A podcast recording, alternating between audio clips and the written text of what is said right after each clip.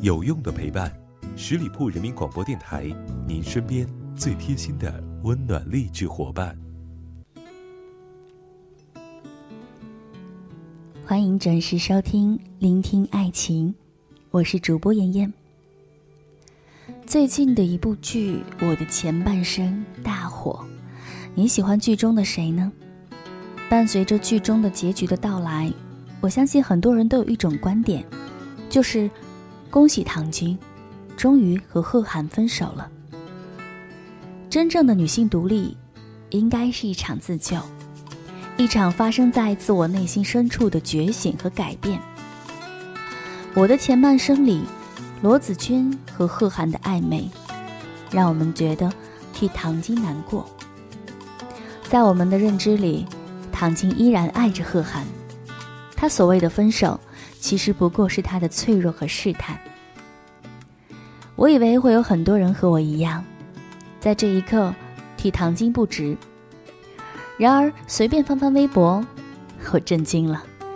大家对唐晶的评价是：唐晶太作、太装了，赶紧分手吧；唐晶太自私了，端架子、公主病，奉劝唐小姐赶紧放手。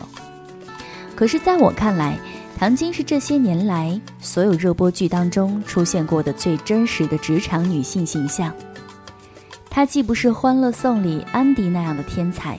也不是《杜拉拉升职记》里那个靠着谈情说爱就能够开挂升职的杜拉拉，他就像我们大部分的人一样，一开始只不过就是一个懵懂的、贫穷的、缺乏工作经验的大学生，但一步一个脚印，挣下如今的局面。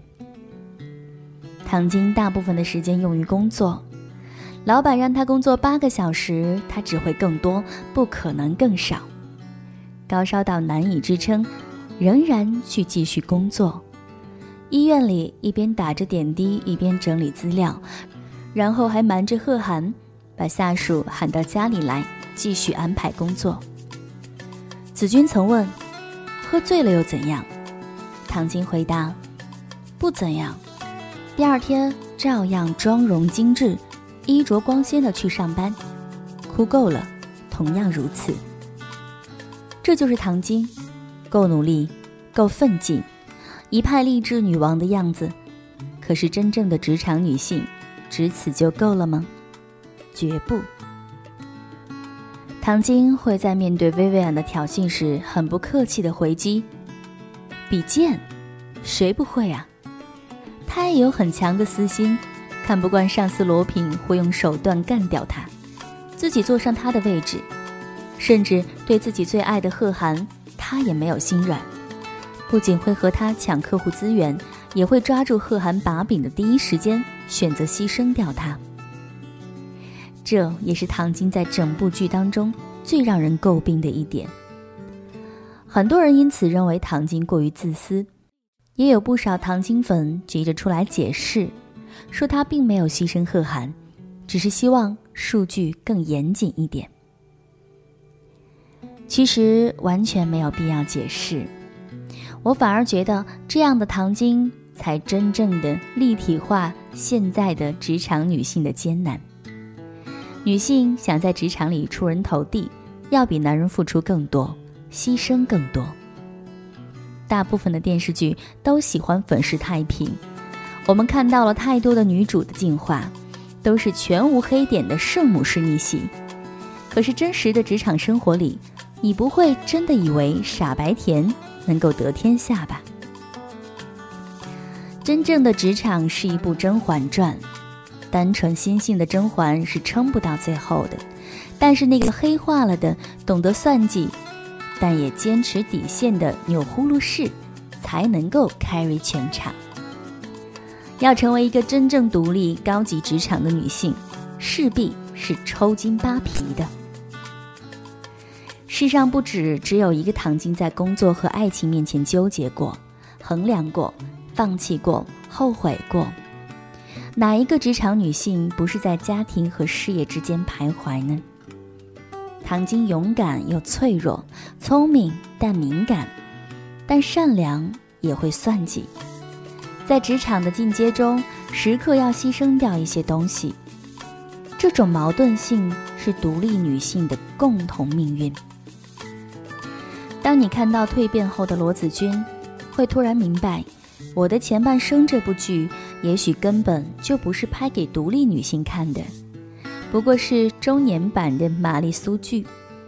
从前韩剧让少女做做梦，现在这部剧让所有对婚姻有所失望的中年女性做做梦。